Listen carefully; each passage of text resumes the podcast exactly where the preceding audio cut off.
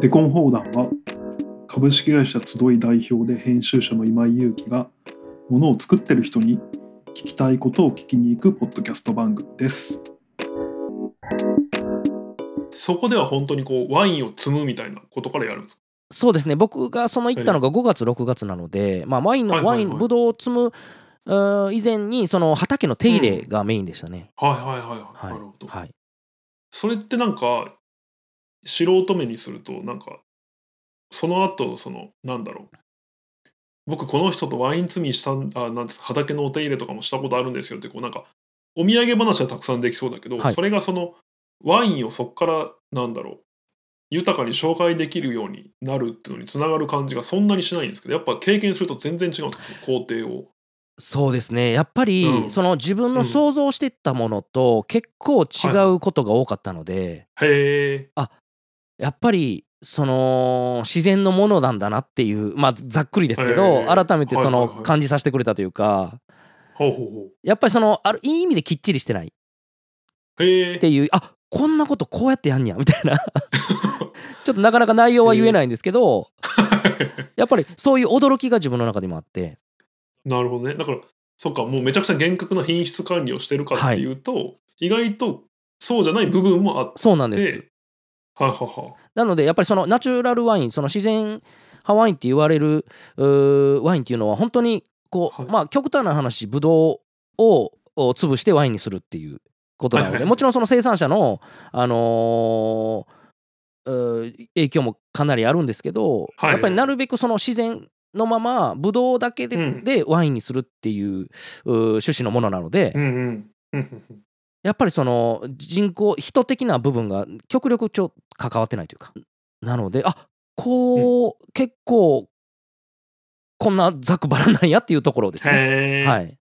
てか、でも逆に言うと、それでもこんなに美味しくできるんだ。そうなんですよ。よだから美味しくできるのかなって、そうですねうんまあその、ああ。うへんえ、生ものに近いというかはいはい。やっぱり昔から作られてる田舎方式のワインというかうんうんうん。やっぱり今はその産業革命でいろいろこうねあの人にとっては便利なものができてそれをはいはい。使ってしまってましたけどやっぱりうんそれがなかった時ってやっぱりももうほとんど何も使ってないわけじゃないですか、うんうんうん。そこで、そのピュアなあーものがうん、できる。るっていうのはね当たり前のことでそれがそのワインにとってはすごくうー重要なので、うんまあ今こうやってフォーカスされてる部分もあると思うんですよねなるほど。はいちなみに、その、修行されたのはナチュラルワインの、えークリスチャン・ビネール。そうですはいはい。で、ここのワインっていうのは今もレバンリーブルで買える。あもちろんあのたくさんあたくさん扱ってます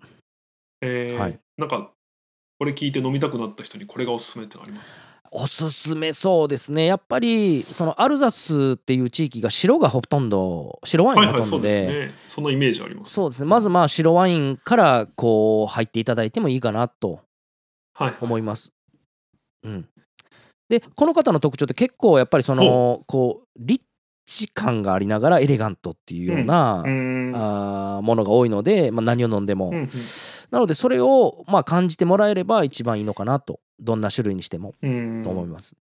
いやそうなんかレバンリーブルのサイトすごいいいなと思う一つあの生産者相当生産者絞り込みができますよねあそうですねそうそうだはかいら、あの僕も今見てたらそりゃそうだなと思ったんですけど生産者絞り込みしようとすると一番上に出ますねやっぱそうやろとクリスチャン・ビネールが になるんですよねやっぱり はいはい、はいい、いですね。恩もあるんでどんな人なんですかクリスチャンはねえーっと、はいすごく職人気質もありながらちゃんとマーケットも見てすごくこへううん視野の広い人というかうーん。こうみんなに慕われるというかえー、あれだけのそのアルザスでも本当にナチュラルワインっていう代表的な作り手なんですねクリスチャン・ビネール。ふんふんふんまああのー歴史もありますしうん。ただその中で自分が歴史のこうおプレッシャーも感じながらその自分らしはいはくこう進めてるっていうのが彼らしいというかうーん。その多角的な視野を持ってるの人。だと思いますはいなるほど。はいちなみになんか、ちょっとまたそれるんですけど、はい日本のナチュラルワインっていうのは、ああるんあるんじゃある今すごうんくそうあの盛そうんですね盛んですよねはいはい。はいなんかレバンリーグで取り扱われてないのは、まあ、基本やっぱフランスのお店だっていうのがあるんですよね、そうですね、フまあ、フランスワインに、えー特化してるって言い方が正しいのか分かんないんですけど、ランスワイン。あのやっぱフランス僕の中でちょっとフランスワインどれだけ掘っても掘ってももう湧いてくるんでへー他に行けないというはかいはい別に僕はフランスワインだけじゃ嫌っていうことじゃないんですよ実は。うんうんうんフランスを掘っても多分他の国には行きつけないっていうので結局まあへーフランスだけっていう話にはくくりにはしてるんですけどね。すごい。なるほど。はい、つつまり、吉木さんの今後の人生で、はいまあ、どこに、どこ掘っていくかっつったら、僕は一旦フランスですみたいな。そうですね多分フランスからまあもうここ30年40年生きれるかどうか分かんないです けどそれでも多分掘りきれないへーので僕は多分しゅもう死ぬまでフランスワインへのみを携わってると思います。ーなるほど。へ分かんないですけどねもうその来うん来年には日本ワイン扱いましたって言うかもしれないですけど、まあーいや、全然、それはそれで楽しみ。それはないと 思いますけど。なるほどね。で、そこの実際にクリスチャン・ビネールにいたのは何ヶ月ぐらいクリスチャンのとこにいたのはえーっと8ヶ月ぐらいなんですかね、うんはいその間って住み込みみたいな感じそうです住み込みですねほうはいへえそうなんですでこうえその YOSHIKI さんみたいに一定期間こう手伝いに来てる人みたいなのはあ何人ぐらいいるんですかえーっとですねまあ常に頻繁にこう行き来するのは23人でまあ収穫の時は本当に世界各国からえーうんまあ10人15人ぐらいは来てましたねいろんな国から、へえ、はいそれはそのなんだろうそれこそ YOSHIKI さんがしてたそのリゾートバイトみたいなことではなくてみんな勉強しに来てる感じすえーそうですね主にはその、まあ、勉強っていう人もいるんですけど実際にはその収穫で、えーお金を稼ぎに来たっていうあっていうのもあるんですねそうですねね人もいますしははははそうですねそっか、はいフランス語ができるだ例えばこうセネガルなんかアフリカのフランス領だったとこから来てる人とかもいるそうですねいますいますだああ、はなるほどなるほどからまあ出稼ぎ的な要因もあると思いますねはいはいはい収穫時期に関しては、へえはい、じゃあもう本当にいろんな立場の人と毎日一緒に暮らすんでいすねやーそうなんですよそれがすごい僕の中でも楽しくて、へえ、はい、なんか言葉も大事ですけど言葉以外のものが働いてたような気がしますね、へうんええそのご飯をみんな一緒に食べるんですそうですそうですご飯みんなで、かはへいえ、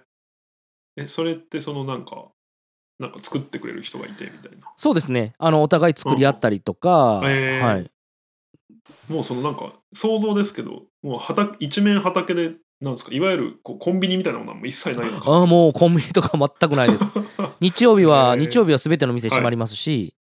はいはいはいはいなのでけど向こう行って思ったのがやっぱうん。まあ便まあよく言われることかもしれないですけど便、はいはい今まで日本が便利すぎるなっていうのはいはいははい思いましたね、なんかやっぱこうこんだけ不便なことの方がぼ僕にとってはすごくうーいいことかなって思いましたねむうん向こう行ってはいそれ、毎晩ワイン飲むんです飲みまくりですねか え、それはもうなんか飲み放題的に出してくれるんですかあえっ、とその蔵にそのはいはいボトリングの前後で10本ぐらいはあの商商品にできないんですよその入れ替えてる時にそのホースが流れてるんでなんでそのははは10本はストックになるんですねへ補充用のワインにもなったりするんですけどそれはもう好きに飲んでいいって言われたんでえ。へえ。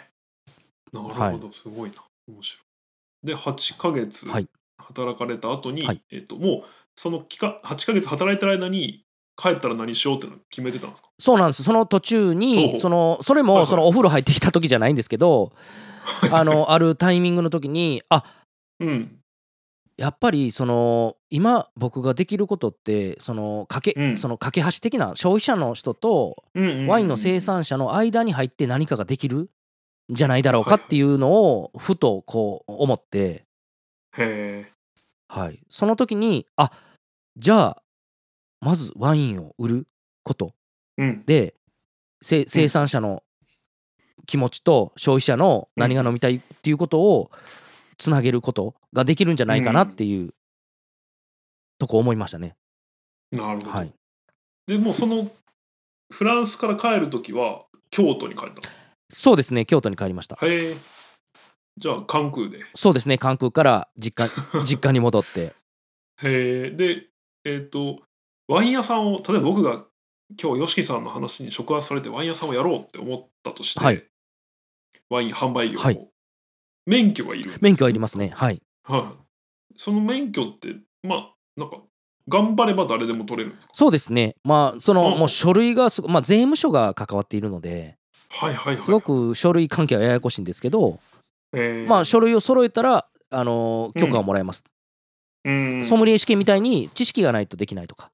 取れないとかあそういうはないことはないですねはいえーなんかその始める時にでもいろんなワイン屋さんフランスワインでもいろんなワイン屋さんあるじゃないですか、はいどんな店にしようと思ったんですかそうですねやっぱり、まあ、これすごいシンプルな話なんですけどお客はいはいお客様にお客さんに美味しいと思ってるワインを扱おうってうん思いましたね。うんなのでまあそのえーとお店の名前にもしてるように、まあ、自由なワイン、はいはいみみんなはいはいはがいその気兼ねなくやっぱワインってまだ日本では敷居高いじゃないですか。そうですねなのでうんそこを取っ払って、みんなその笑顔にさせるようなワインをおー扱いたいなっていううんことですかね。じゃあまあ価格帯はそんなにまあ高くはないみたいなイメージはあったんですかそうですね。やっぱりんその、やっぱりだだいたい3000円前後ぐらいのワインを扱っていきたいなっていうのものはありましたね。うんうんうんいやそのちょうど僕昨日、えっとレバリーブルで僕1回ねろ6あ本ぐらいありがとうございます。買はわいせ。ていえいえいえで全部会社に置いてあってあそうなんですねちょっと昨日みんなで2本ぐらい開けたんおですほけどうほう。いややっぱむちゃくちゃ美味しいいでやす、ね、ーよかったです。嬉しいしいです。あの特に今今日時点であと1本になってますけど、はいえっと 1, 本しか買っちゃダメだった、はいえっとねビボナードリモナード。のマスクトゥルあー美味しいですよね。マスクトゥルーそうね、いい生産者なんですよ、本当に。 これビボナードがワインの名前でマスクトゥルが作るそううです、そうです。あなるほど、はいい、やこれめちゃくちゃ美味よしかったです。僕も実はそれ飲めてないんですよ。あの、えそうなん入でっすかた本数が少なくすぎて、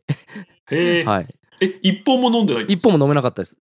へえあのーそんなこともあるんですね割り当てって言って、極端に数が入ってこないときは、ほうほうも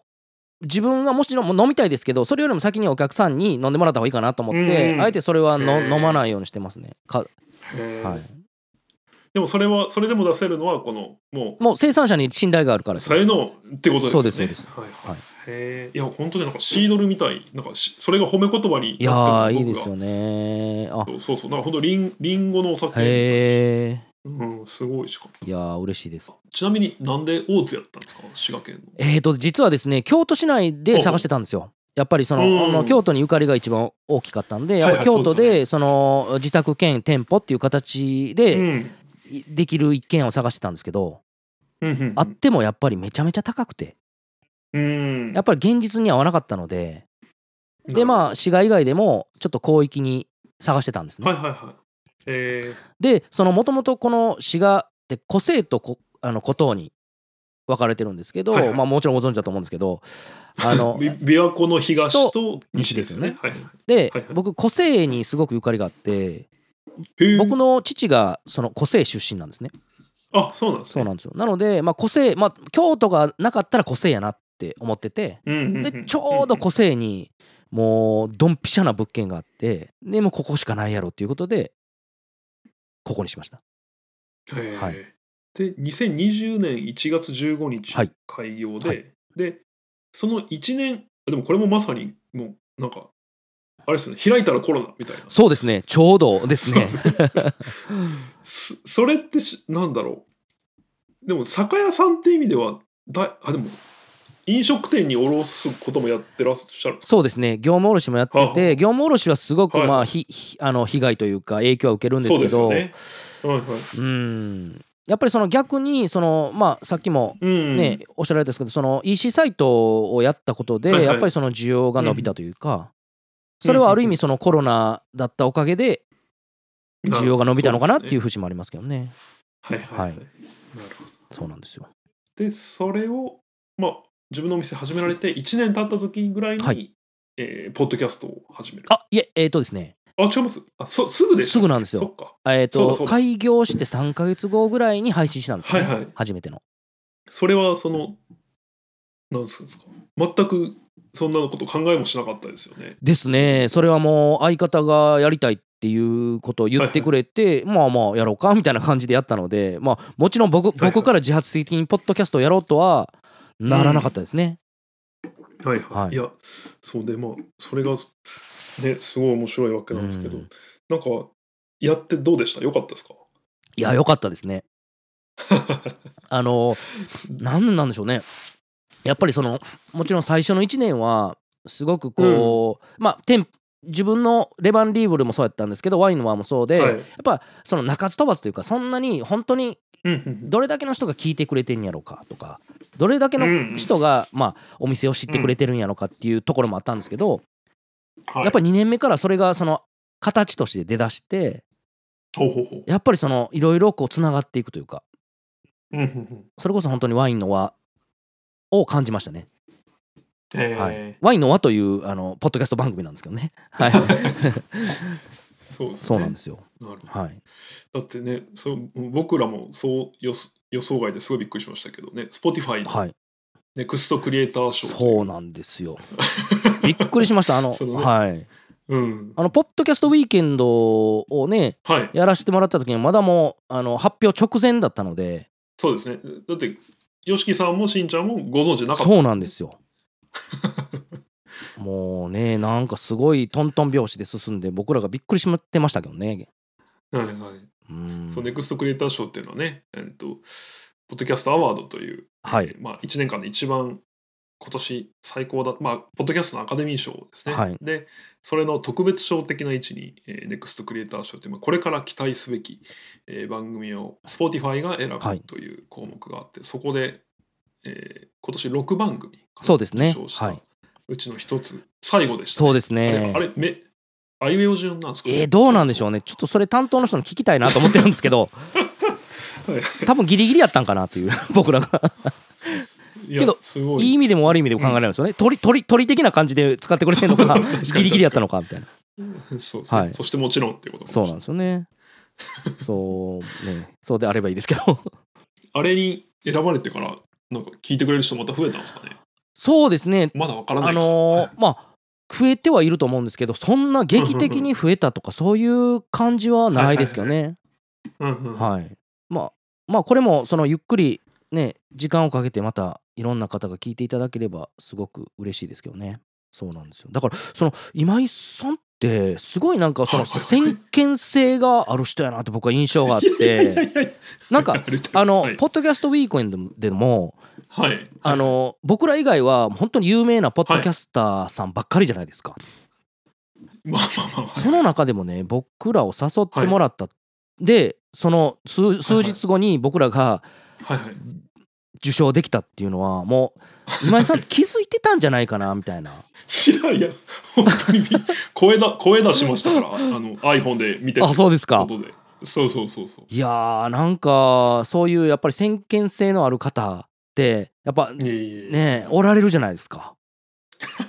いやーけどありがとうございますすでもごいなーっていう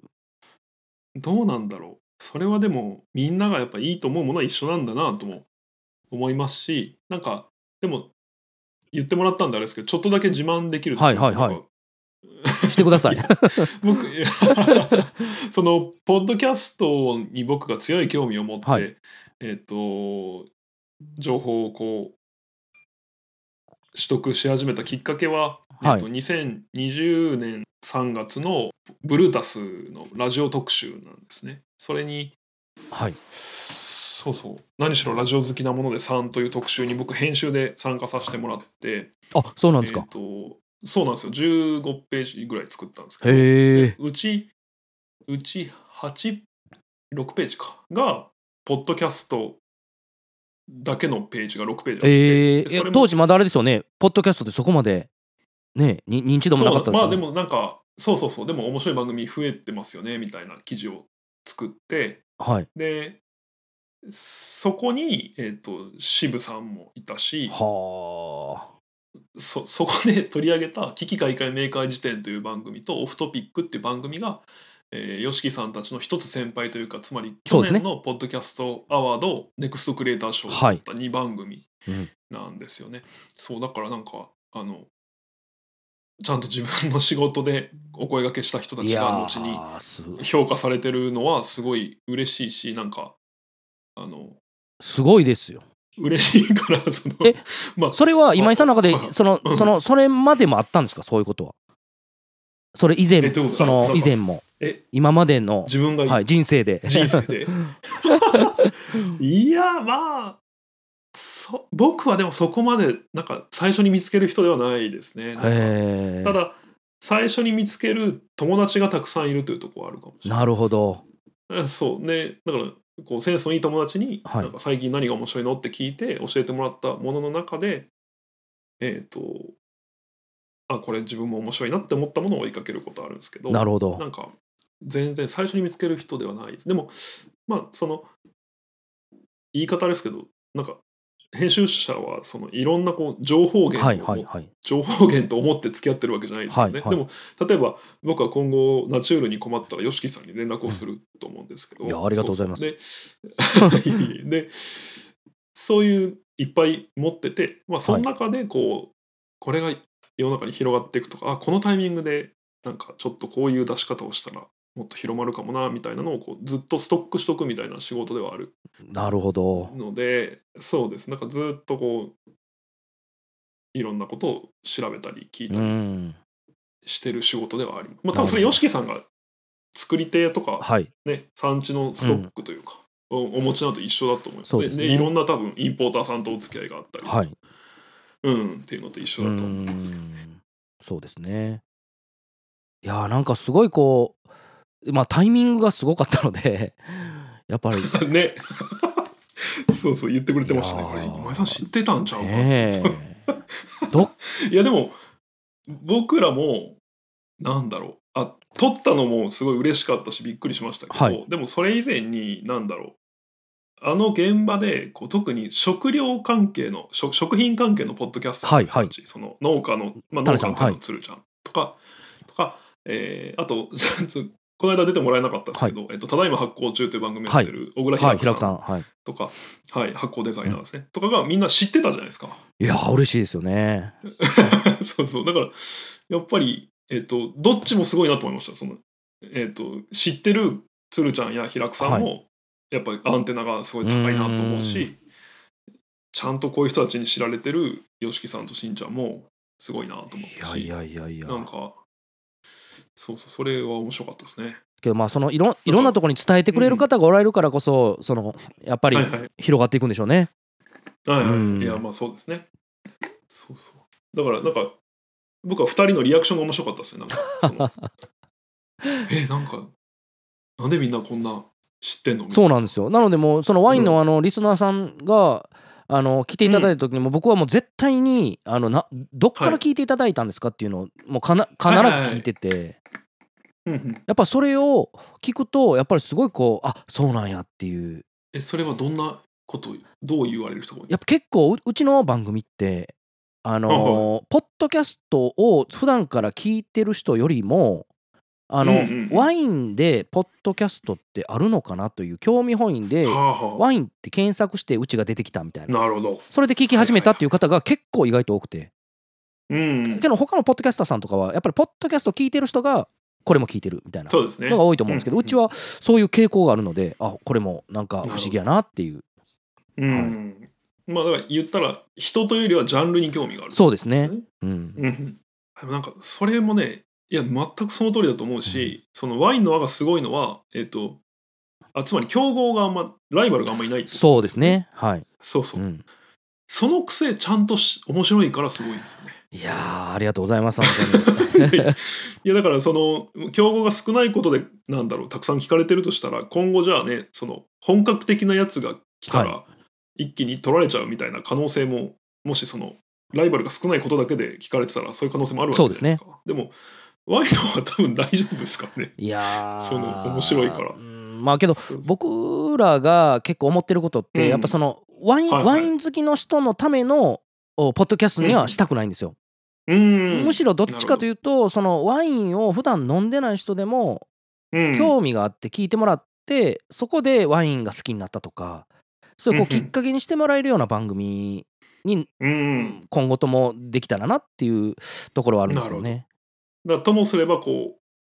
うワインマニアの人が聞いても、まあ、そんなん知ってるよぐらいの話でももう全然していくってことそうですねそれをむしろこう、はいはいもう意識的にもううんその難しい用語とかできるだけ避けて、はいやっぱやりたいいっていう気持ちの方が強いですね。やっぱそのうん知ってられる方はそのねまたうんいろんな専門書を見ればねまたは分かりますしそれはそれでいいと思うんですけどもっとなんかこうんうんう究極僕らの望むとこって寝落ちしながら聞いてもらいたいみたいなへえもうない それぐらい適当適当でいいそうなんです内容どうのこうのはいよりもそのその気持ちよさというかななんかそのそそばに置いといてもらえればそれでいいかなっていうでもやっぱ内容はしっかりとし,、ね、しないといけないですし、うんうんそのやっぱりそのちゅもう嘘は言えないですから、うんうんちゃんと作り上げないといけないっていうのは大前提なんですけどそうですねだってその知らない人に教えるからこそ正確に教えないとそうなんですよですもんねなのでうんそういう僕も勉強になりますやっぱりそのこのうんうんうん砕いて砕いて言うことってやっぱりあのほほうんん本質を理解してないと多分そうですね説明できないんですよねやっぱうんそのやっぱり本にあることをねつあの右から左に言っててもやっぱりつはい伝はその伝える人が理解しなかったら絶対伝わるわけはないと思うんで、いうんうんうんそこら辺がすごく僕も勉強させていただいてます。なるほはい、どいやすごいそれはでも確かに感じますありがとうございます。感じるしあとそのやっぱり今ねもう80回とか言ってますけど、はいそのこんだけまあなんかポ その古典ラジオとかゆる言語学とかにも思いますけど、こんだけワンテーマで話すことがあるテーマであることがすごいあですねやっぱワーワインとかですね。その奥深さを感じるなっていうそうですね。まだまだありますね。そうそう多分そうそう、はいみあのみんなそうおっしゃるんですよ、はいその古典ラジオの樋口さんにもこの間聞いてましたけど、はそのね、ネタが尽きないんですかって質問はもうめちゃくちゃされるんだけど、そのひこ樋口さんもまあしんちゃんと同じ立場そうでですね聞き手なのでそうそうだから同じことを自分も思うけど、はその喋り手の2人に聞くと、まあ、もうそんなのは何の心配もいらない、は そう多分ね YOSHIKI さんも一緒になるんよそうですね。やっぱりりその掘っても掘っても出てくるますね。本当に温泉じゃないですけど、うんはいはいはいはい、止まることはないですね。うん、すごい。ありがとう。うんございいやます。ありがとうございます本当に。なんで、えっ、と、1時間ぐはらいいお話聞いてきましたけいど、や、はいあのよかったんですかねこんなんで。いや、めちゃくちゃ良かった です。でも本当、あの、聞いてね、あのくれた皆さん、ぜひ、レバンリーブルのサイトだけでも見てもらえると、あるいは、ワインの輪だけでも聞いてもらえると、すごく、ちょっとでも興味が、えー今ない人でも、ワインにない人そうですね。そういう方にぜひ聞いてもらいたいっていうところはあります。はい、、はいや本当それにふさわしい両方、えーメディアだと思うんでぜひ皆さんも、えー聞いてみてもらえればなと、聞いたり見たりしてもらえればと思いますあの僕は今後も定期的に、えーレバー ありがとうございます。 おあでもそういずれでも帰省したらおあ店ぜにひぜ行ひきたいとはい思いますはいぜひはい、ありありがとうございます。じゃあえー今日の、はいえー、デコン砲弾のゲストは、えーレバンリーブル代表の上田良樹さんでした、ありがとうございましたありがとうございました。